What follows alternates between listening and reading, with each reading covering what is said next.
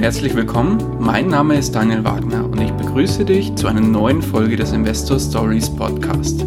Erfahre von anderen Investoren, wie sie gestartet sind und welche Erfahrungen sie auf ihrem bisherigen Weg gemacht haben. Lass dich von ihren Geschichten, Strategien und Vorgehen inspirieren und schreibe deine persönliche Investor Story.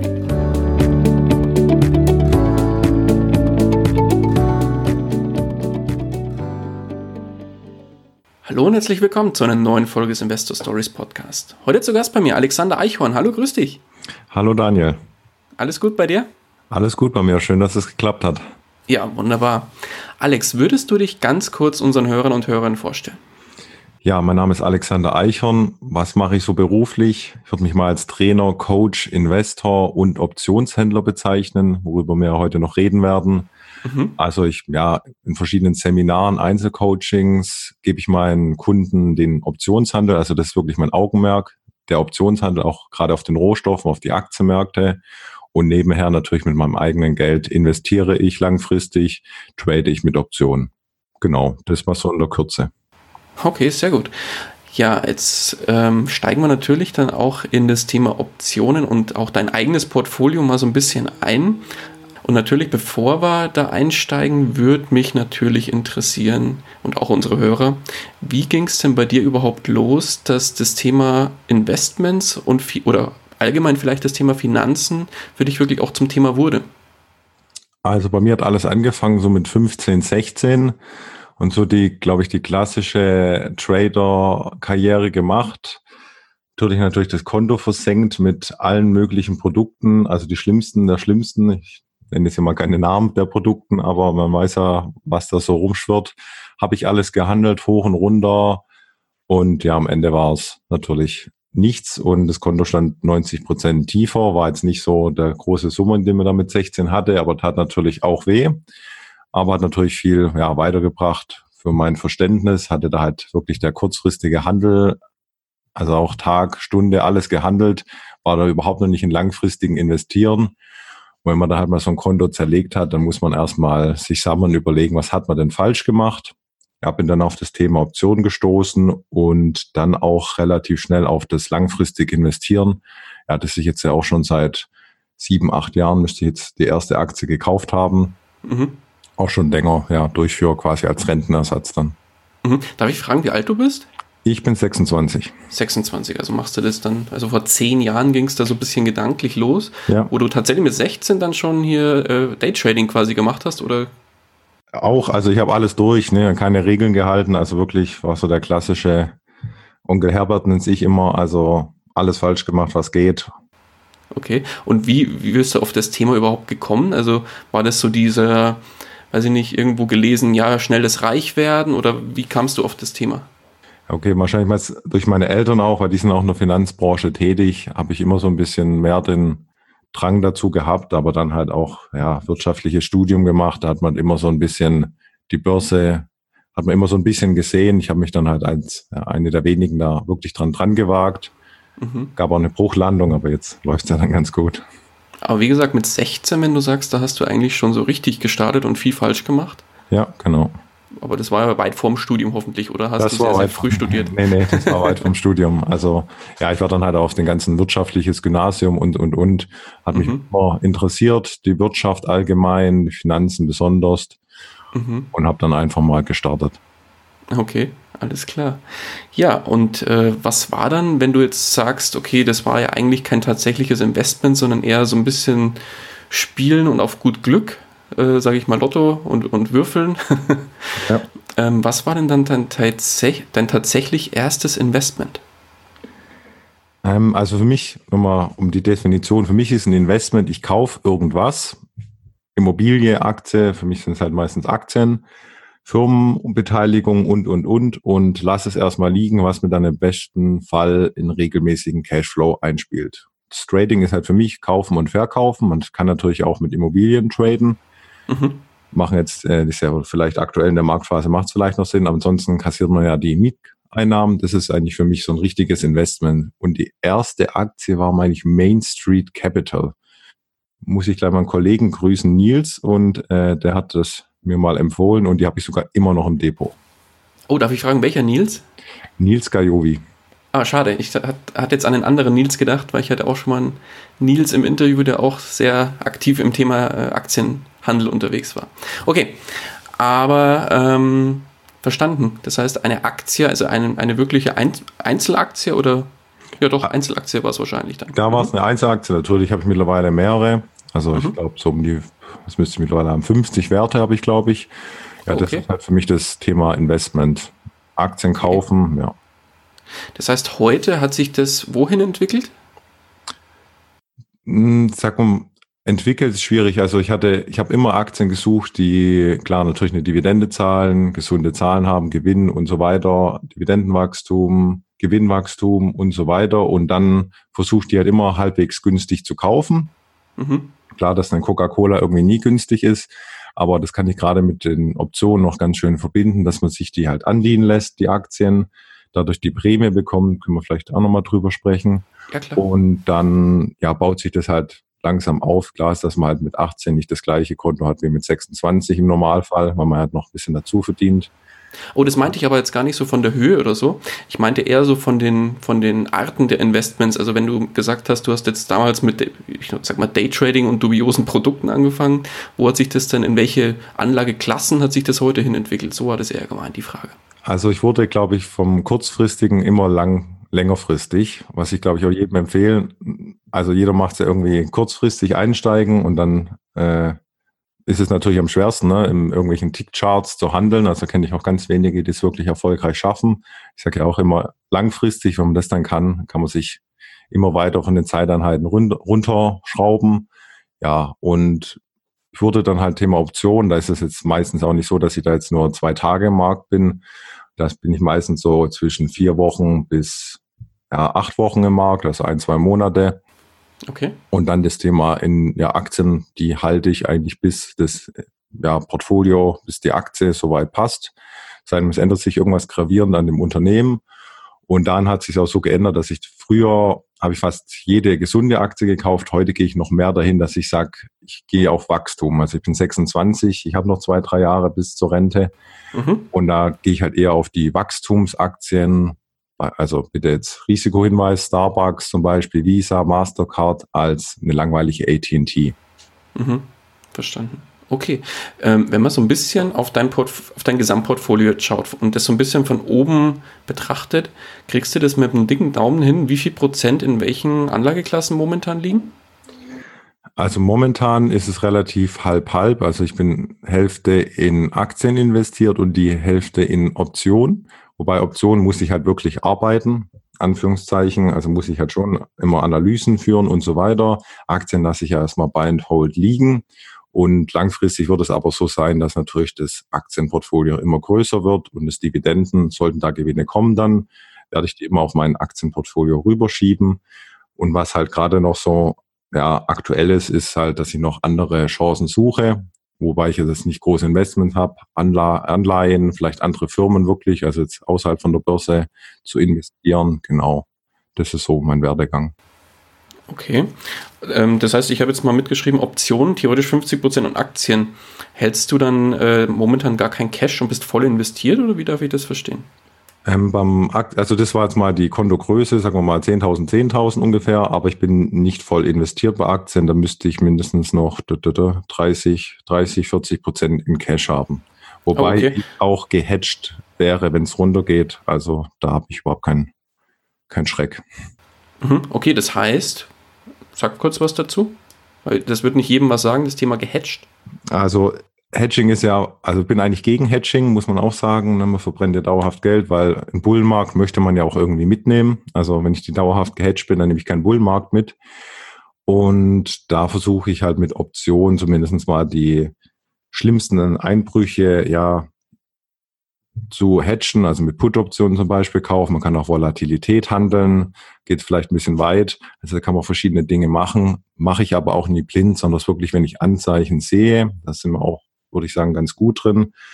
Anzeichen sehen, dass es halt äh, in den nächsten ja, 12 bis 24 Monaten auch mal ein bisschen tiefer stehen kann.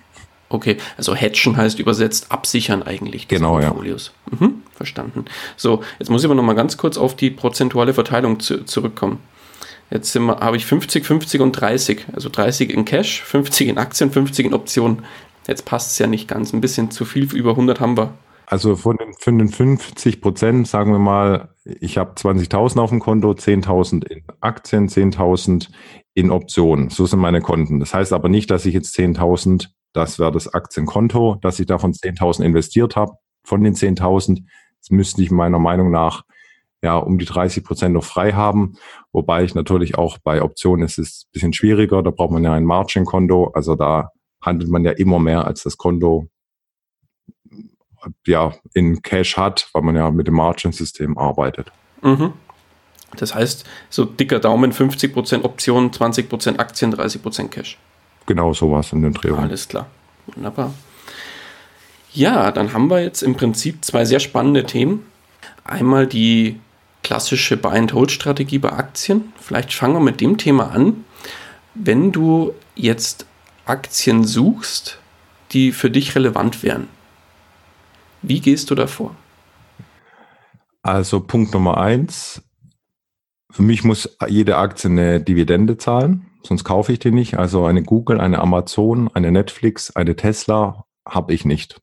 Okay. Und da, ja, da kann man sich natürlich drüber streiten, ob man jetzt eine Google und Amazon im Depot haben muss oder nicht. Äh, sind natürlich schöne Unternehmen, aber die kaufe ich schon mal nicht. Also ich brauche einen regelmäßigen Cashflow. Das ist schon mal ja, eine Grundregel Nummer eins. Ein Mieter, der keine Miete zahlt, brauche ich nicht. Auch wenn er vielleicht in zehn Jahren eine sehr hohe zahlt. Okay, interessant. Das ist schon mal Punkt Nummer eins. Dann natürlich sollte es jetzt, gibt es ja so Pseudo-Dividenden mit 0, irgendwas. Das ist vielleicht für mich nicht auch, nicht auch nicht ganz so interessant. Also so zwei Prozent wäre ganz fein. Mhm. Und dann, was ich halt vor allem schaue, ist auf das Dividendenwachstum pro Jahr. Also leider gibt es, glaube ich, keine deutsche Aktie, die das groß erfüllt, vielleicht ein oder zwei. Also man ist natürlich über einen großen Teich unterwegs. Mhm. Und dann, ja, Dividendenwachstum gibt es halt Unternehmen, die teilweise 10, 20, 30 Prozent pro Jahr die Dividende steigern.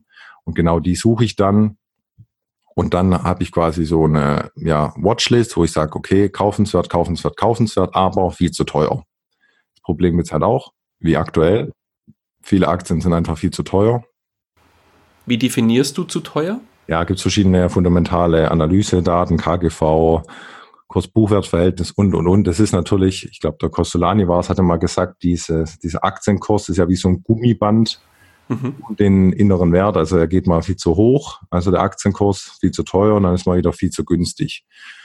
Und ja, da schaue ich halt ungefähr nach, dass man da wenigstens halbwegs den historischen Mittelmaß trifft, dass es jetzt halt nicht gerade viel zu teuer ist. Zum Beispiel eine Coca-Cola war halt auch in den letzten ein, zwei Jahren auch mal bei 40 Dollar, mhm. die einsammeln können.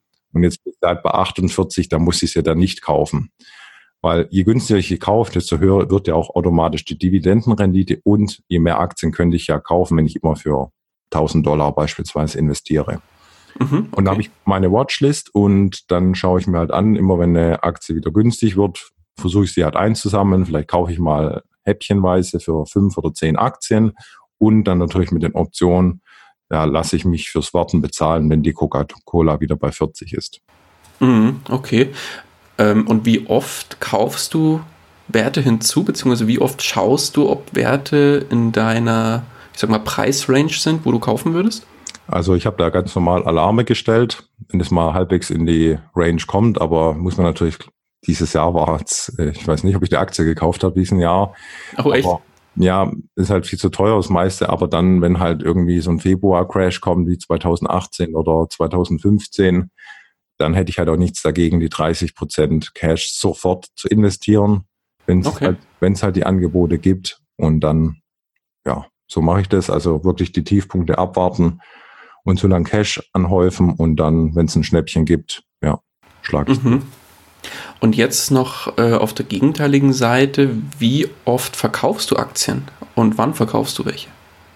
Ich verkaufe eigentlich Aktien nie. Es sei denn, ähm, das Geschäftsmodell hat sich wirklich geändert und es funktioniert nicht mehr. Dividendenkürzungen ist eigentlich auch ein Ausschlusskriterium. Also meine, beispielsweise eine Kraft Heinz habe ich dieses Jahr noch verkauft, bevor es runterging, Gott sei Dank. Mhm weil die Anzeichen da waren. Eine General Electric hatte ich auch mal äh, im Depot und wenn die halt schon kränkeln, dann merkt man das meistens schon vorher, dass bald eine Dividendenkürzung ja, sich anbahnt. und dann sollte man die verkaufen, aber wenn die Dividendenkürzung natürlich raus ist, dann steht der Aktienkurs meist 50 Prozent tiefer. Mhm. Eigentlich so eine Aktie im Gewinn verkaufe ich eigentlich nie, weil, weil ein gesundes Unternehmen behalte ich und kann ich mit Optionen noch absichern, sollte es ein bisschen runtergehen, dass ich dann, klar, eine Apple kann auch mal eine 10, 20, 30 Prozent korrigieren. Ja, klar. Könnte man auch absichern, aber generell für mich kein ja, Verkaufsgrund. Also eigentlich verkaufe ich nur Aktien im Verlust. Also die Aktien, die nicht mehr passen, die irgendwas Geschäftsmodell nicht mehr in Ordnung ist. Ganz selten mal eine Aktie im Gewinn. Das war mal, gab so eine Tierapotheke, die ich mal hatte, die habe irgendwie in über Nacht bloß 150 Prozent gemacht, wo ich dann gesagt habe, okay, äh, danke für das Glück, viel zu teuer, weiß nicht, KGV von 1, 200, wo ich dann gesagt habe, klar kann sie noch weiter steigen, aber jetzt bekomme ich 30 Jahre Dividenden auf einen Schlag. Mhm. Raus damit. Alles klar, verstehe. Ja, sehr schön. So, und jetzt, jetzt steigen wir mal ein bisschen in das Thema Optionen ein. Ja. Ähm, vielleicht, um unsere Hörer auch ein bisschen abzuholen, weil ich glaube, das wird nicht jedem was sagen. Vielleicht kannst du noch mal so in ein paar Sätzen sagen, ähm, was sind denn Optionen und es gibt ja auch verschiedene Begriffe auf, die, die man immer wieder hört. Optionen, Optionsscheine, ähm, ja und so weiter. Vielleicht machst du dann kurz eine, eine Mini-Einleitung zum Thema Optionen. Also ganz grundsätzlich rede ich natürlich von Optionen, keine Optionsscheine. Ist so der Klassiker, was mich auch mal gefragt wird. Ich mache Optionen. Ah, Optionsscheine habe ich auch schon mal gemacht. Nein, das sind wirklich zwei Paar Schuhe. Option, Optionsscheine ist irgendwas von einem Wertpapier, Haus einer Bank aufgelegtes Produkt und ich wette dann gegen meine Bank. Optionsscheine kann ich auch nur verkaufen. Das heißt es nicht, dass ich auffallende Kurse nicht wetten kann. Kann ich, aber ich kann sie nur kaufen. So eine Option dagegen ist etwas ganz Normales an der Terminbörse, ja, meistens in den USA gibt es ja die großen, gehandeltes Produkt, gibt es aber auch auf deutsche Aktien. Und da bringt die Börse ganz normal Käufer und Verkäufer zusammen. Das heißt, es gibt keine Bank oder sowas, das da reinspielt. Dem Broker ist es erstmal egal, ob ich gewinne oder verliere. Hauptsache ich handel viel, dann kriegen sie die Provision pro Trade oder die Gebühren pro Trade. Und das ist erstmal eine Option im Gegensatz zu einem Optionsschein. Der Vorteil ist, ich kann Optionen aber verkaufen, was sonst beim Optionsschein nur die Bank machen kann. Okay. Könnt ihr schon mal überlegen, würde, also ich wette immer gegen meine Bank, würden jetzt äh, die ganzen Bankhäuser noch weiter Optionsscheine auflegen, wenn es so ein schlechtes Geschäft wäre, den die ganze Zeit verlieren? Eher nicht. Ich weiß, ich kenne auch Händler, die mit Optionsscheinen Geld verdienen, aber es ist halt eher nicht die Regel. Und beim Optionsschein stellen halt auch die Emittenten die Kurse. Also ich wette halt nicht gegen, gerne gegen jemanden, der dann sagt, wo da aktuell der Preis steht. Aber das mal so nur grundsätzlich. Und bei einer Option kann ich sie halt leer verkaufen beispielsweise, also bin ich halt der Verkäufer der Option und dann ist ein klassisches wie eine Versicherung. Da gibt es zum Beispiel Rechte, die ich mir als Käufer kaufen kann, dass ich die Aktie bei den und den Strike äh, verkaufen darf. Nehmen wir mal ein, genau das Beispiel. Coca-Cola steht gerade bei 48 Dollar. Dann gibt es, das heißt, eine Put-Option, ähm, verkauft jemand, das bin ich, das Recht, jemand, das bei mir, dass der bei mir verkaufen darf, beim Strike von 40. Also darf der Käufer bei 40 Dollar verkaufen, es sind immer 100 Aktien für eine Option, darf er bei 40 Dollar bei mir verkaufen, egal wo der Kurs steht. Wenn der Kurs natürlich über 40 steht, würde er nicht sein Versicherungsrecht Gebrauch machen und bei mir für 40 verkaufen, wenn er mag, für 45 verkaufen kann. Wenn es bei 39 steht, würde er zu mir kommen und sagen, äh, Alex, ich habe ja für dich das, bei dir das Recht gekauft, ich darf bei dir für 40 verkaufen, auch wenn es aktuell beispielsweise bei Null stehen würde. Mhm. Und dafür bekomme ich aber eine Prämie. Weil ich mache das ja nicht umsonst das Risiko. Die Versicherungsprämie darf ich behalten. Ich bin wirklich die Versicherungsgesellschaft. Und nehmen wir mal als Beispiel, ich verkaufe jemand das Recht, dass er bei mir für 40 verkaufen darf. So, jetzt 100 Tage Restlaufzeit, die haben immer Ablaufdatum, ist nicht passiert, Aktie steht noch immer über 40 Dollar, darf ich die 100 Dollar behalten, dann mache ich das nochmal, mache ich das nochmal, mache ich das nochmal und dann bekomme ich halt vielleicht schon mal zehnmal die Prämie, die meistens sogar mehr als eine Quartalsdividende ist. Und dann irgendwann steht die Coca-Cola-Aktie bei 39 und dann kriege ich sie halt für 40 geliefert, habe ich 100 Coca-Cola-Aktien long im Depot zu 40, auch wenn es halt aktuell bei 39 steht. Aber mein Kurs war ja gar nicht bei 40, weil ich habe ja zehnmal eine Prämie bekommen und dadurch habe ich teilweise halt schon 10, 15 Prozent mit der Aktie gemacht, ohne die überhaupt zu haben. Mhm, okay. Das war zumindest jetzt eine Mini-Einleitung, auch wenn es ein sehr, sehr umfassendes Thema ist, aber ich glaube, man, man kriegt ein Gefühl dafür, was der Unterschied zwischen Optionsscheinen und Optionen ist. Das ist schon mal ein ganz wichtiger Aspekt. Da können wir im Zweifel vielleicht auch nochmal eine zweite Folge machen, wo wir ein bisschen tiefer drauf einsteigen, so eine Grundlagenfolge vielleicht. Ja, gerne. Wenn du da Lust drauf hast. Gerne. Aber okay, ähm, jetzt habe ich verstanden, Optionen, weil ich, ich bin das, der prädestinierte äh, Gegenpart äh, jetzt bei dir gegenüber. Ähm, ich habe nämlich keine Ahnung von Optionen und äh, nutze sie selber auch nicht. Das heißt, ich habe jetzt verstanden, eine Option ist eine Art Absicherung oder Versicherung oder ein, ein, ein Recht, etwas auszuüben, in dem Fall ein Kauf- oder Verkaufsrecht, das ich kaufen kann oder verkaufen kann. Genau. Soweit richtig verstanden? Ja. Okay. Und jetzt die Frage bei dir im Portfolio, welche Arten von, ich nenne es mal Versicherungen, kaufst du bzw. bietest du an? Oder die komplette Palette? Also kaufen tue ich relativ selten. Das wären dann wirklich solche Hedging-Gedanken, wo ich dann davon ausgehe, dass die Coca-Cola-Aktie wirklich bis unter 40 fällt. Dann würde ich mir die Option kaufen, aber zu 90 Prozent bin ich Stillhalter. Stillhalter sind Verkäufer der Option. Die müssen einfach stillhalten, ob es jetzt dahin geht, der Kurs oder nicht. Und das mache ich halt generell auf Aktien. Mal, ja, wenn halt irgendwie, wenn ich halt sehe, okay, die Aktie kommt langsam in meine Range. Also natürlich kann ich jetzt keine Apple-Option für 50 verkaufen, weil dafür gibt es überhaupt kein Geld, weil Apple wird jetzt nicht von 200 Dollar auf 50 Dollar fallen. Deswegen gibt es ja vielleicht einen Dollar wirklich nur dafür. Aber wenn ich da halt sehe, okay, die Apple-Aktie kommt wirklich nah beispielsweise bei 50 Dollar, ich glaube nicht, dass sie da mal wieder stehen wird, mhm. steht bei 55 Dollar, dann sehe ich, okay, ich möchte sie ja für 50 haben, verkaufe ich meine Put-Option für 50 Dollar. Eine Put-Option heißt, ist das Recht zu darauf verkaufen. zu verkaufen, okay. Genau. Und ich verkaufe das Recht, dass bei mir jemand verkaufen darf, verkauft jemand bei mir, also muss ich es annehmen, also hätte ich dann 100 Apple-Aktien long im Depot, also gekaufte. Mhm. Sich unabhängig, wo der Preis steht. Nachteil ein bisschen, bisschen, oder Vor- und Nachteil, man muss halt immer 100 Aktien an, annehmen, also da ist ein Investment von 5000 Dollar. Vielleicht für kleinere Kunden ein bisschen ungeeignet. Also so ein Amazon ist halt gleich mal Geld, ne? Wenn ich da Ach so, das, das heißt, es sind immer, ähm, diese Mindestabnahme sind immer 100 Stück? Zumindest in den westlichen Indizes, ja. Oh, interessant, okay. Und wenn ich halt Amazon dann irgendwie für, also 1000 mal 100 100.000 eingebucht, das muss man halt erstmal abkönnen, das Konto. Ja, klar. Aber gerade so, es gibt mal auch 30er, sowas, das 20er Aktien, das ist ja dann noch halbwegs für die meisten in Ordnung. Nicht mhm. da eine Aktie für 20, 30 Dollar eingebucht bekommen. Ja, das ist das, was ich mit Aktien mache. Und was ich halt auch noch mache, das ist mein Optionskonto. Wirklich Optionen auf die ganzen Rohstoffe verkaufen, Erdöl, Magerschwein, Sojabohnen, Sojabohnenmehl, Zinsen, Metalle, also da quer durch. Okay, wie kommst du auf das Thema? Oder wie, wie, wie hast du dich darauf, ja, fangen wir erstmal so an, wie bist du auf das Thema überhaupt gekommen? Weil das, ich, ich stelle mir das sehr als Nischenmarkt vor und da muss man sich ja bestimmt auch sehr gut auskennen. Jein, ähm, also Thema Optionen ist es so, es gibt zwei große Märkte, die Aktien und die Futures, also meine die Rohstoffe, jetzt nicht kein DAX-Future, sondern es ist wirklich die Rohstoffe. Mhm. Da sind generell die Prämieneinnahmen höher als bei den Aktienoptionen. Liegt daran, dass es ja meist auch mehr Gegenwert ist.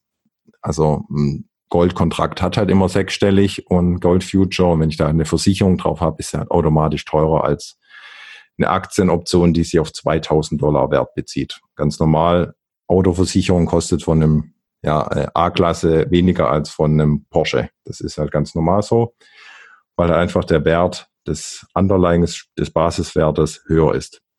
Und wie komme ich da drauf? Also ist halt einfach der viel mehr Optionen werden auch in den Rohstoffen gehandelt. Es liegt daran, dass sich zum Beispiel die ganzen Landwirte, Nestle, Starbucks und Co. vielleicht gegen den Kaffeepreis absichern möchten. Und deswegen ist da viel mehr Liquidität in der Regel auch vorhanden als im Aktienmarkt.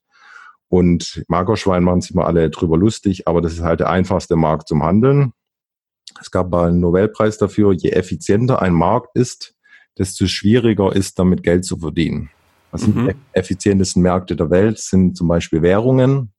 Deswegen handle ich ganz selten Optionen auf Währungen, weil da hocken jetzt mal überspitzt formuliert, von der FED oder von der EZB irgendwie 100 äh, ja, irgendwelche Professoren, die Wirtschaft studiert haben im Hintergrund und wer weiß besser, was in der Wirtschaft passiert als die. Ich weiß es nicht. Und beim Magerschwein tun sich halt ein paar blöde Landwirte rum. Da ist kein Fonds aufgelegt oder sowas, gegen die ich ankämpfen muss. Und ja, also gegen die anzukämpfen ist jetzt nicht so schwer. Und deswegen sind, wirken da die Signale viel, viel besser auf Magerschwein als zum Beispiel in Währungen. So, und jetzt jetzt meine ähm, ganz spitze Frage. Was macht dich zum Spezialisten zu Magerschwein? Woher weißt du denn überhaupt, wann es steigt und wann es fällt? Also das wird jetzt natürlich, da müssen wir noch den Podcast bis Montagabend ausdehnen. nee, vielleicht mal kurz in zwei, drei Sätzen, weil ähm, meine Hörer werden sich jetzt bestimmt auch denken, genauso wie ich, so jetzt handelt der oder macht irgendwelche Optionen und bietet da auch wieder Versicherungen an oder, oder Möglichkeiten, nee, Rechte bietet, äh, Recht, du, du kaufst dir ja Rechte oder verkaufst Rechte. Genau. Ähm, auf, auf, auf Magerschwein. So, was macht dich zum Spezialisten an der Stelle? Oder hast du da überspitzt gesagt, einfach ganz stupide, äh, feste Regeln, auf die du schaust und abhängig davon kaufst oder verkaufst du. Ja, also die stupiden Regeln sind wirklich so. Also mir ist es generell egal, ob es Gold oder Magerschwein ist. Ähm, ich schaue mir da zum Beispiel die COT-Daten an. Was sind COT-Daten? Ein Future ist ja ein Terminkontrakt und man muss auch, was ich jetzt gleich mal ein bisschen, ja, ein bisschen Schlimmes erzählt. Es ist wirklich so, dass in den Terminkontrakten jetzt nicht wie bei Aktien, also wirklich bei Optionen und bei Futures, ist es ja wirklich so, das ist ein, kein Einzahlungsmarkt. Also bei Aktien können ja steigen auch wegen der Dividende, weil irgendwas von außen kommt. Beim Future-Markt gibt's immer Käufer und Verkäufer. Da gibt's kein mehr Geld oder weniger Geld. Das ist eine reine Umverteilungsgeschichte. Ne? Und da muss ich natürlich schauen, ganz normal wie überall im Trading, 90 Prozent verlieren Geld und 10 Prozent verdienen das, was die 90 Prozent verlieren. Und dann muss man natürlich schauen, dass man auf den 10 Prozent steht, weil sonst wird man wirklich muss ich wirklich so krass sagen, wird man geschlachtet wie ein Schaf, sag ich immer, aber da wird nicht nur das Fleisch weggenommen, sondern es ist auch Haut und Knochen. Okay.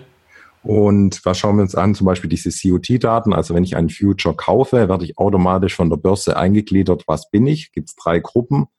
Kleine Händler, das sind wir alle. Also wenn einer als großer ja, dazugehört, kann ich nur einen Glückwunsch sagen, weil da braucht man auch mehr als zehn Kontrakte, da braucht man tausende Kontrakte. Also das sind die großen, sind dann wirklich die Fonds und ja, Large. Also da brauche ich 10.000 Kontrakte, gibt's für verschiedene Rohstoffe verschiedene Hürden, kommen wir alle niemals rein. Und dann gibt's noch, was für uns interessant ist, die sogenannten Commercials. Und die haben halt Absicherungsgedanken auf den Magerschwein-Kontrakt beispielsweise, also Großlandwirte, die ja irgendwelche Schweine halt auf dem Hof haben und die werden dann eingegliedert an der Börse. Was machen die? Und dann schaue ich einfach diese Gruppe, was haben die Positionen? Und wenn ich halt weiß, okay, die sind sehr, sehr stark long, die haben ganz viele Kontrakte gekauft, ist es für mich ein Zeichen, okay, Magerschwein wird bald steigen. Ist ganz einfach formuliert. Das heißt, übersetzt in, in, in normale Sprache, sage ich mal, Landwirte oder Großlandwirte wollen, haben, haben Schweine auf dem Hof und wollen sich absichern, damit sie eine, mindestens einen bestimmten Preis am Markt erzielen für ihre Schweine, wenn sie die verkaufen. Ganz genau, ja. Also und dann sieht man das immer, wann es eine Extremposition ist. Das heißt natürlich, es kann noch weiter fallen oder steigen. Da haben wir dann noch andere Einstiegsindikatoren, aber mal so ganz grob gesprochen, wir schauen, was die Insider machen. So einfach ist es. Also Landwirte bei Gold ist es halt kein Landwirt, sondern es ist irgendeine Mine vielleicht. Muss man halt auch immer nachschauen, wer dahinter ist, aber wir schauen einfach, was die Insider machen. Wenn die sehr stark long sind, also von steigenden Kursen eingehen, versuchen wir halt auch steigende Kurse zu treffen. Okay. Verstanden. Und ja, und, und das ist das ganze Spiel an der Stelle schon. Das heißt, ihr schaut auf bestimmte Indikatoren und eigentlich bei so, ähm, ich nenne jetzt mal in Anführungszeichen Nischenmärkten wie diesen Schweinegeschichten, da schaut ihr einfach so auf das, was machen die, ja, die, diese sogenannten Commercials, in dem Fall die Bauern, wie sichern die sich momentan ab und da geht ihr dann einfach mit. Habe ich das richtig verstanden? Also ganz grob formuliert, ja. Okay ja, klar, da hängt natürlich ganz, ganz viel äh, anderes noch mit dahinter und man sollte sich mit Sicherheit in dem Umfeld ähm, auch meines Erachtens ein bisschen auskennen. Oder wie, wie siehst du das? Oder sollte da jeder einfach mal probieren? Nein, also ähm, bitte probieren nur, zumindest dann mit Spielgeld. Also es steht natürlich schon noch eine ganze Menge dahinter. Also man braucht schon also wenn ich noch nie was von Optionen gehört habe, ist es fast wie ein normaler Beruf lernen. Also man kann natürlich vorher Geld verdienen, aber ein halbes Jahr bis Jahr werde ich wahrscheinlich nur Bahnhof verstehen. Mm, verstanden. Nee, sehr gut, okay. Aber es ist ganz normal. Also ich kann ja nicht davon ausgehen, dass ich, wenn 100 Prozent am Markt sind, 10 Prozent verdienen Geld. Also von den 10 Prozent sind es eigentlich auch nur noch äh, Pareto-Prinzip. Also meistens ist es 80-20 heißt es ja. Und von den 20 Prozent, die am Markt Geld verdienen, verdienen auch nur noch 20 Prozent wirklich Geld, also 4 Prozent. Hm, also okay. für die 4 Prozent Geld, da kann ich natürlich nicht denken, ich fahre mal einen PC hoch und würde jetzt irgendwie zu den 4 Prozent gehören. Das ist vollkommen klar. Also da brauchst ein bisschen mehr. Ansonsten bin ich halt das Schaf, das geschlachtet wird. Okay. Und wie darf ich mir das jetzt bei dir vorstellen mit deinem eigenen Geld? Ist es, sage ich mal, diese Optionshandel, Handelei, nenne ich es mal, ist es ein Vollzeitjob oder ist es was, wo man sagt, da gucke ich einmal am Tag rein, ob noch alles passt und Haken dran oder wie machst du es? Also ich nehme eigentlich 80 Prozent meiner Kunden arbeiten noch, also ist vielleicht eine halbe Stunde bis Stunde am Tag, wenn ich jetzt ohne, ohne Ausbildung hingehe. Mhm. Da muss man natürlich mehr investieren. Das Schöne ist, wir sind halt in den US-Märkten unterwegs meistens. Und die haben halt in der Regel so zwischen 15.30 bis 22 Uhr offen. Also kann jeder auch gemütlich um 19 Uhr den PC nach der Arbeit hochfahren. Und generell kein Problem. Meistens ist auch der Tag gefühlt in drei Minuten erledigt. Manchmal muss man halt ein bisschen was machen. Okay. Und also wir machen vielleicht ein, zwei Trades pro Woche im Schnitt. Und ja, und in den anderen drei Tagen ist es halt nur kurz Quick and Dirty Check und das war's. Okay. Und wenn du jetzt so eine Option kaufst oder anbietest, ähm, wie darf ich mir das vorstellen? Ist, mh, hm, sagst du die oder bestimmst du die Rahmenbedingungen, wie die, die Option, die du anbietest oder kaufst, aussieht? Also, weißt, verstehst du meine Frage? Ja, ja nein. Okay. Nein, biete ich nicht. Also man muss erstmal den richtigen Broker haben, dass man wirklich zu den Optionen in den USA Zugang hat. Und wenn da sich ein bisschen rumgoogelt, die kosten auch fast nichts, also da gibt's gute Broker auch. Und dann gibt's sogenannte Optionsketten, also diesen Rahmen gebe ich nicht vor. Es gibt die Börse vor, die sagen, eine Option bezieht sich immer auf 100 Aktien oder eine Magerschwein-Option bezieht sich immer auf ein Magerschwein-Future. Und es gibt die Börse vor, da kann ich nicht sagen, ich möchte nur 98 anbieten. Und dann Laufzeiten, Strikes, sprich, kriege ich jetzt die Coca-Cola zu 40 oder zu 40, 50, zu 41 und, und, und, gibt alles die Börse vor und dann sehe ich ganz genau in dieser Optionskette, Laufzeit 44 Tagen, Strike, also immer der Kurs, der 40er. 40 steht jetzt aktuell bei 30 zu 50 Dollar zum Beispielsweise. dann könnte ich natürlich sofort für 50 äh, kaufen und für 30 verkaufen. Okay, ganz verstehe. normale Bid-Ask wie bei Aktien. Okay, und da gibt es wahrscheinlich unzähl unzählige auf, auf viele verschiedene Aktien, auf viele verschiedene Märkte, Futures, wie auch immer. Genau, ja. Mhm, okay. Gut, ja, interessant. Und wenn jetzt du, wie gesagt, solche Optionen anbietest bzw. kaufst, ähm, wie lange hältst du die in, äh, in der Regel? Also generell verkaufe ich ja Optionen. Oh, oder so. Mhm. Und dann es gibt da verschiedene Laufzeiten. Ich kann Optionen handeln mit drei, vier Tagen Laufzeiten, aber auch mit drei, vier Jahre zum Beispiel. Bei mir ist es meistens so, ich bin meistens so zwischen 50 bis 200 Tage unterwegs, sprich ich verkaufe jetzt eine Option, dafür kriege ich 100 Dollar, die läuft noch 100 Tage. So, und dann ist es sogenannte der Zeitwertverlust, das ist nämlich interessante. Gehen wir davon aus, Coca-Cola steht bei 48, ich verkaufe eine Option, das bei 40, sprich ich gewinne immer, wenn 48, die, der Kurs darf nicht nur von 48 auf unter 40 fallen. In allen anderen Fällen gewinne ich. Und das ist halt der statistische Vorteil, den ich habe dann, weil wenn ich eine Aktie kaufe, was muss sie machen? Sie muss steigen. Bei mir darf sie alles machen, sie darf bloß nicht unter 40 fallen. Das heißt, sie darf selbst von 48 auf 40,01 fallen.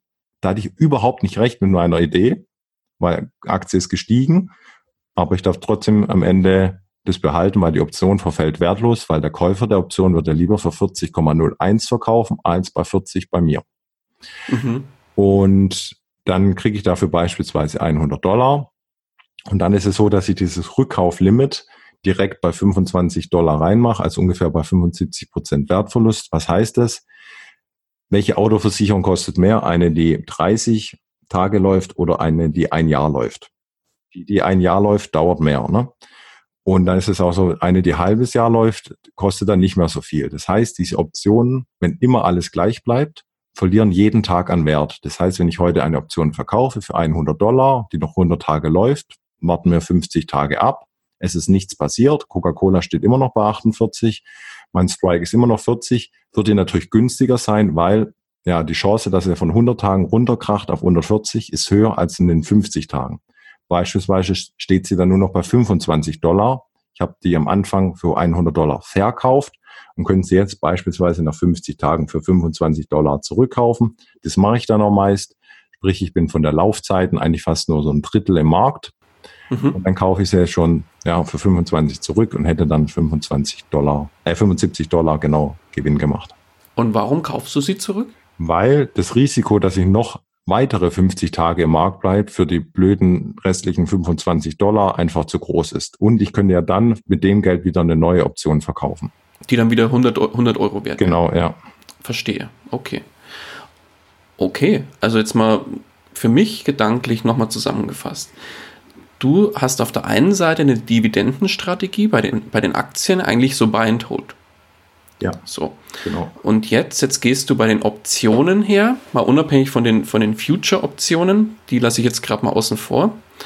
Ähm, jetzt gehst du bei den Optionen auf Aktien her und sagst, du verkaufst eine Option an jemanden, der zum Beispiel die Coca-Cola-Aktie gerade im Depot hat, aber sagen will, ich will jetzt meine Coca-Cola-Aktie absichern und will auf jeden Fall 40 Euro dafür haben, falls der Kurs drunter fallen würde. Ja, genau. Und dieses Recht zum, zum Verkaufen seiner Aktien bietest du ihm an als Option und das kostet ihn dann zum Beispiel als Versicherung in Anführungszeichen 100 Euro. Genau. So. Und wenn die Option, wenn, wenn er die, die Coca-Cola tatsächlich auf 40 runterkrachen würde, dann würde, würde derjenige ja die Versicherung in Anspruch nehmen und dir die Aktien verkaufen. Aber du bist ja auf der anderen Seite auch wieder froh, weil du hast die Aktien zu dem gewünschten Mindestkurs einkaufen können. Genau. So ist und wenn, es. Und wenn die Option oder wenn die, wenn die Coca-Cola, bleiben wir bei dem Beispiel, auf, sagen wir mal, 41 maximal runterknallt äh, in den 100 Tagen, beziehungsweise in den ersten 75 Tagen, wie du, wie du erzählt hast, dann ähm, ja, ist der, derjenige froh, dass, die, äh, dass der Kurs stabil geblieben ist vielleicht und du bist froh, weil ähm, du die Optionsprämie kassiert hast. Genau, so ist es. Und eigentlich ist mein Kurs dann nicht sogar 40, also ich kriege ja für 40 eingebucht, aber die Prämie darf ich immer behalten. Sprich, mein Kurs war dann sogar nur 39 Dollar, weil ich habe eine Prämie, also insgesamt war es eine Versicherungssumme von 4000 Dollar, 40 mal 100 Aktien und 100 Dollar, die dürfte ich dann immer behalten, auch wenn ich sie angedient bekomme. Sprich, wäre es dann 3900 Dollar, also ein Aktienkurs von 39. Ah, okay. Und das Schöne ist, also Prämie, klar, wenn die Aktie natürlich bei Null steht, äh, wenn es jetzt blöd läuft, Coca-Cola geht pleite, bringt es mir natürlich auch nichts, wenn ich 4000 Dollar Verlust habe und 100 Dollar Prämie dazu. Ja, klar. Und das Schöne ist, wenn ich dann 100 Aktien habe, könnte ich auch sagen, ich verkaufe eine Call-Option drüber, also einen sogenannten Covered Call heißt es. Mhm. Call-Option heißt, ich verkaufe jemand das Recht, dass der bei mir kaufen darf. Sagen wir mal, ich habe die Coca-Cola-Aktie bei 40 äh, bekommen und jetzt verkaufe ich jemandem das Recht, dass er bei mir für 45 verkaufen darf. Ich habe aber 100 Aktien, deswegen heißt es auch covered. Wenn jetzt die Coca-Cola-Aktie, ich habe die im Depot, die ja steigt jetzt auf 42 Dollar, Ende Verfall, Option verfällt wertlos, darf ich wieder meine Prämie behalten, ist nichts passiert. Das mache ich nochmal, mache ich nochmal, mache ich nochmal. So irgendwann steigt die Coca-Cola-Aktie wirklich über die 45 Dollar auf 47 Dollar. Dann ja, kriege ich die Aktien für 45 ausgebucht, weil ich habe jemand versprochen, der darf die bei 45 von mir ja, holen, kaufen. Ja, und ich habe die aber, deswegen ist kein Problem, ich habe die ja zu 40 gekauft, hab, kann ich ihm ja noch liefern, geht alles automatisch mit dem Broker und dann kriege ich die Aktie zu 45 ausgebucht, obwohl der Aktienkurs halt bei 47 steht. Plus die komplette Optionsprämie. Genau, und meistens, also in 80 Prozent der Fällen geht es sehr gut. Also zwischen 40 und 45, den Gewinn habe ich auch mitgenommen, die ganze Zeit die Dividenden habe ich mitgenommen, plus die Prämie. Natürlich ist halt blöd, wenn jetzt Coca-Cola Pepsi übernimmt und Coca-Cola morgen bei 200 aufmacht, kriege ich sie trotzdem zu 45 rausgebucht. Ja, klar.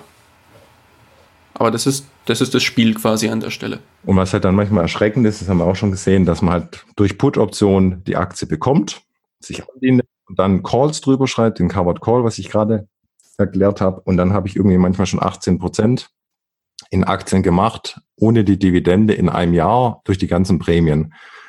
Dann halt noch äh, Dividenden Rendite bekommen, äh, ja, Dividenden ist es halt ganz schöne Geschichte so. Okay. Also eigentlich so eine Kombinationsstrategie so ein bisschen und äh, ergänzt um diese Future, äh, Future-Optionen. Genau, ja. Die aber eigentlich losgelöst von den beiden Themen sind, oder? Ja, also ich möchte auch keine Magerschwein-Future in der Regel angedient haben. Da muss ich dann wirklich vorher eingreifen, soll das wirklich zu meinem Strike kommen. Das wären dann die Dinge, die halt nicht gut gehen. Da muss ich dann halt nach unten rollen und, und, und. Da muss ich dann verschiedene Dinge machen. Aber bei den Aktien lasse ich mir die wirklich andienen.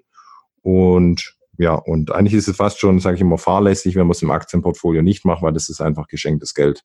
Also statt zu warten, bis ich bei einer Apple-Aktie bei 40 ist, lasse ich mich einfach fürs Warten bezahlen. Okay, verstehe. Nee, sehr gut, okay. Interessantes Thema und äh, kleiner Aufruf an meine Hörer. Wenn euch das Thema Optionen, also Alex hatte hier eigentlich eine sehr schöne kleine Übersicht gegeben, wie so Optionen theoretisch funktionieren können. Wenn euch das Thema tiefer interessiert, lasst mir vielleicht oder gebt mir vielleicht eine kurze Info oder haut es äh, in eine Bewertung bei iTunes rein. Dann, äh, wenn euch das tiefer interessiert, dann mache ich gern mit Alex, äh, wenn du auch Lust drauf hast, Alex, nochmal so eine wirklich eine Grundlagenfolge zum Thema Option. Gerne, da können wir sogar eine Grundlagenwoche machen. Sehr gut, okay. Nee, wunderbar.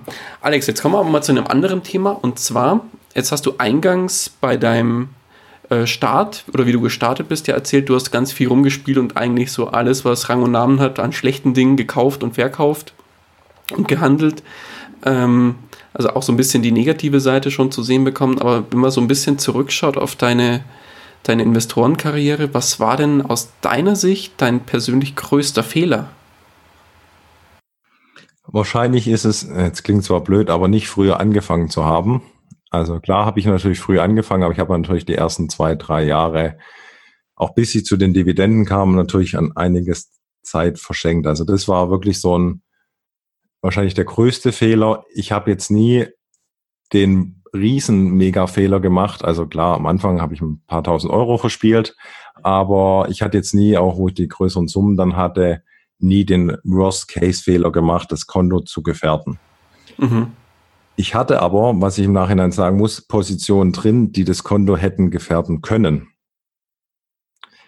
Also beispielsweise mit Optionen, da muss man halt natürlich aufpassen. Man kann das alles im Griff haben. Da muss, kann man noch Optionen verkaufen, dazu kaufen und, und, und, dass man dieses Worst-Case-Risiko in den Griff bekommt. Und ich muss im Nachhinein sagen, dass ich da teilweise eine Option drin hatte. Sind alle gut gegangen. Aber wenn da halt wirklich, äh, sagen wir mal, irgendwas passiert wäre, Krieg oder sowas auf der Welt, dann wäre es nicht gut gegangen. Und da bin ich mittlerweile wirklich drin, dass ich sage, es kann wegen mir Klar, Spaß macht nix, also das macht dann auch keinen Spaß, aber dann sind beispielsweise irgendwie fünf oder zehn Prozent vom Konto weg als 100. Und das heißt wirkliches Risk Management auch an der Stelle. Genau, also das war wirklich wahrscheinlich der größte Fehler, den ich gemacht habe. Wenn ich da sehe, was ich da vor ein paar Jahren gemacht habe, grenzt es schon an Wahnsinn, machen viele heute auch noch. Okay. Aber ich habe halt auch gesehen, da gab es nämlich letzte Geschichte, äh, letztes Jahr eine Geschichte in Erdgas, wo einige pleite gegangen sind, wo man einfach soll es keinem Angst machen, aber man muss halt einfach dieses Risiko nochmal klar in den Griff kriegen. Man kann mit Optionen einfach das Risiko auch klar definieren. Also da gibt es auch nichts mit Stoppreisen und Gaps und irgendwelche Probleme, wenn eine Aktie 100 Prozent macht. Nein, ich kann es wirklich klar fixieren und es ist auch ein Recht. Nicht, dass irgendein Stopp oder sowas nicht greift und der Broker die, mein Stopplimit äh, nicht an die Börse routet oder sowas, weil ich habe vertraglich die Option dann dazu gekauft. Dafür haftet äh, die Clearingstelle im Zweifel. Also da bin ich auch relativ safe. Bloß das würde ich sagen, würde ich nicht mehr machen, beziehungsweise bin auch froh, dass alles so gut gegangen ist. Okay, verstanden. Ja, dann würde ich sagen, drehen wir die Medaille mal um und schauen auf die positive Seite. Was war dein größter Erfolg beim Investieren? Ähm, ich würde sagen, dranbleiben. Also ich gibt es keine, klar hatte ich eine Aktie mal, die irgendwie da um die 100 Prozent gestiegen sind, aber es war kein Erfolg, es war Glück, muss man ganz ehrlich sagen. Mm, klar. Also diese Kontinuität dran zu bleiben, wo andere vielleicht schon verzweifelt sind, das war mein größter Erfolg. Auch ich habe mal bei einer Versicherung gearbeitet, habe mir dann wirklich abends immer zwei, drei Stunden Webinare und alles Mögliche reingezogen, noch gehandelt. Das war jetzt nicht die entspannteste Zeit in meinem Leben, aber das war wirklich mein größter, größter Erfolg, dass ich dran geblieben bin auch ein, zwei nette Kollegen kennengelernt habe. Also das war einfach, ja, dranbleiben ist der größte Erfolg von mir gewesen. Finde ich gut, finde ich sehr gut. Ja, Alex, wo geht denn, so wenn man die Uhr jetzt noch ein bisschen nach vorne dreht, jetzt bist du 26, wenn ich das jetzt noch richtig im Kopf habe. Ja. Wo geht die Reise noch hin? Was sind so deine Ziele im Bereich Finanzen und Investments für die nächsten Jahre? Ähm, also ich muss sagen, dass das Dividendenkonto mittlerweile, ja, also ich bin mit dem, kann ich ganz frei erzählen, mit den Dividendeneinnahmen auch äh, über Hartz IV pro Monat. Also das finde ich schon ganz äh, entspannt. Und das wächst natürlich, ohne dass ich was dafür kann, weil die Unternehmen einfach gut sind. Okay.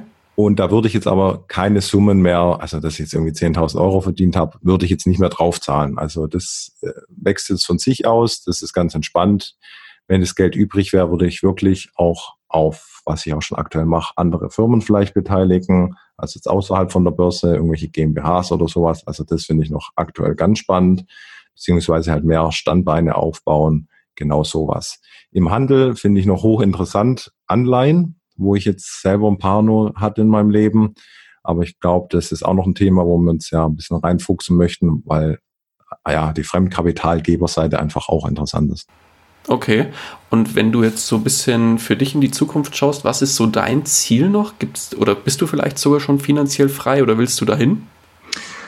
Also finanziell frei ist für mich äh, zu sagen, nein. Also egal was jetzt, Kunde kommt, nein.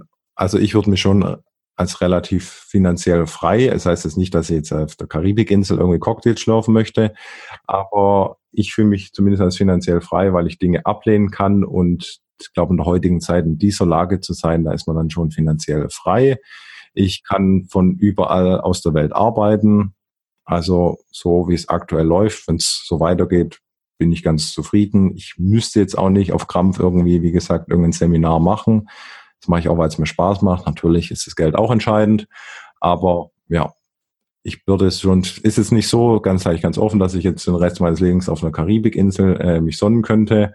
Da müsste es dann schon noch ein bisschen mehr werden, aber dass ich Dinge ablehnen kann und es trotzdem funktioniert und das Einkommen wächst, ist eine ganz schöne Sache. Deswegen würde ich mich als finanziell frei definieren, ja. Sehr schön, sehr schön. Wunderbar. Ja, kommen wir mal zu einem ganz anderen Thema, Alex, und zwar dem Thema Bücher. Jetzt gibst du ja selber auch Seminare und hast aber mit Sicherheit dein Know-how nicht von heute auf morgen erhalten, sondern hast dich ja auch in bestimmte Themen eingearbeitet ähm, wie du gesagt hast, auch für über Webinare etc. pp.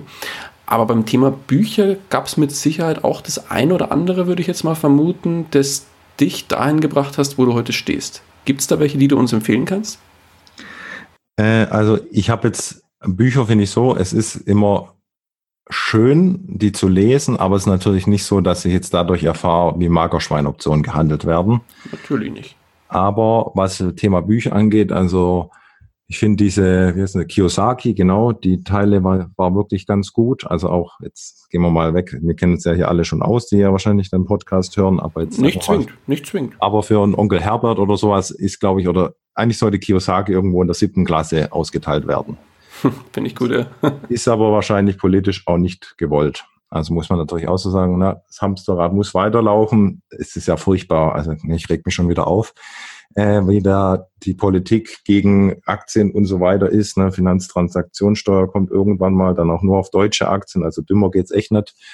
Und Abgeltungssteuer wird abgeschafft. Also da wird's einem auch, glaube ich, in Deutschland wirklich schwer getan. Also auf jeden Fall die Kiyosaki-Bücher fand ich wirklich gut, was Investieren angeht. Und dann äh, Dividendenadel kann man auch immer mal lesen zum Thema investieren, ich würde halt auch immer kritisch hinterfragen. Also ich würde kein Buch, wo ich sage, ich unterschreibe alles. Klar. Das ist immer so. Und Thema Option, da muss man halt fast auf den englischen Markt gehen, wenn man das kann. Da gibt es How to Sell Options. Die sind zwar pleite gegangen danach, aber äh, das Buch ist immer noch ganz gut. Ansonsten okay. Ja, muss man schon fast immer irgendeinen Spezialisten suchen, der dann einen in die Hand nimmt. Das heißt, wir will jetzt Immobilien machen, glaube ich nicht, dass man das jetzt Klar, die grundlegenden Dinge, ne, was, was eine Hypothek und so weiter, erfahre ich durch Bücher. Aber ich glaube, um die, zu den fünf oder zehn Prozent zu gehören, das ist immer das gleiche Spiel. Ne? Also 100 Prozent sind am Markt und 80 Prozent werden gefressen. Es ist, ich habe noch keinen Markt gefunden, wo es anders ist. Also das heißt Immobilien oder irgendwas, da verdienen, verlieren ja auch die meisten Geld und ein paar verdienen da Geld. Also muss man immer irgendwie versuchen, an einen Mentor ranzutreten, der nachweislich das ja mit Erfolg macht. Es ist bloß immer schwer, die zu finden und die dann auch zu bewegen, dass sie einen mit an die Hand nehmen. Im Zweifel macht man eben ein entsprechendes Seminar und muss halt dafür ein bisschen tiefer in die Tasche greifen. Genau, ja. Mhm, verstanden. Ja, schöne Buchoption oder schöne Buchtipps. Werden wir auf jeden Fall in den Shownotes auch verlinken. Jetzt kommen wir mal zu einem ganz anderen Thema und zwar dem Thema finanzieller Neustart, Alex. Stell dir mal vor, du wachst morgen auf und bist eine komplett andere Person, wachst quasi in einem fremden Körper auf. Jetzt bist du ja, glaube ich, ähm, hast, eine, hast ein eigenes Unternehmen, in dem du arbeitest, wenn ich das noch richtig im Kopf habe. Und die Person, die du aber jetzt bist, hat einen Angestelltenjob. Das heißt, der verdient 1500 Euro netto im Monat und hat zusätzlich noch einen Tagesgeldpuffer in Höhe von 10.000 Euro. Jetzt hast du keinerlei Netzwerk mehr, das du dir bis heute aufgebaut hast. Das geht komplett auf Null zurück. Das Einzige, was du hast, ist dein heutiges Wissen und Know-how, das du dir aber schon mittlerweile erarbeitet hast. Jetzt müsstest du bei Null beginnen, beziehungsweise unter den Rahmenbedingungen, die ich dir genannt habe. Wie würdest du finanziell neu starten? 10.000 Euro habe ich, ne, am Anfang. Genau. Okay, 10.000 Euro Konto aufmachen, wenn ich noch mein Wissen habe. 1500 netto, dann könnte ich sparsam leben, wahrscheinlich irgendwie 500 Euro mindestens beiseite pro Monat legen, da drauf packen und nach fünf Jahren ist es sechsstellig. Wow.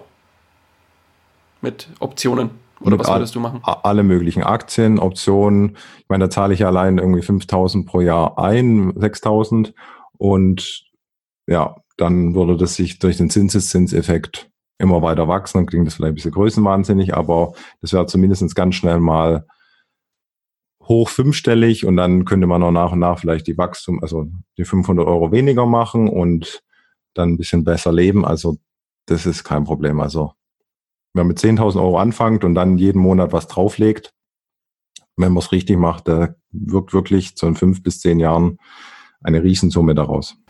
Okay, wow, spannend.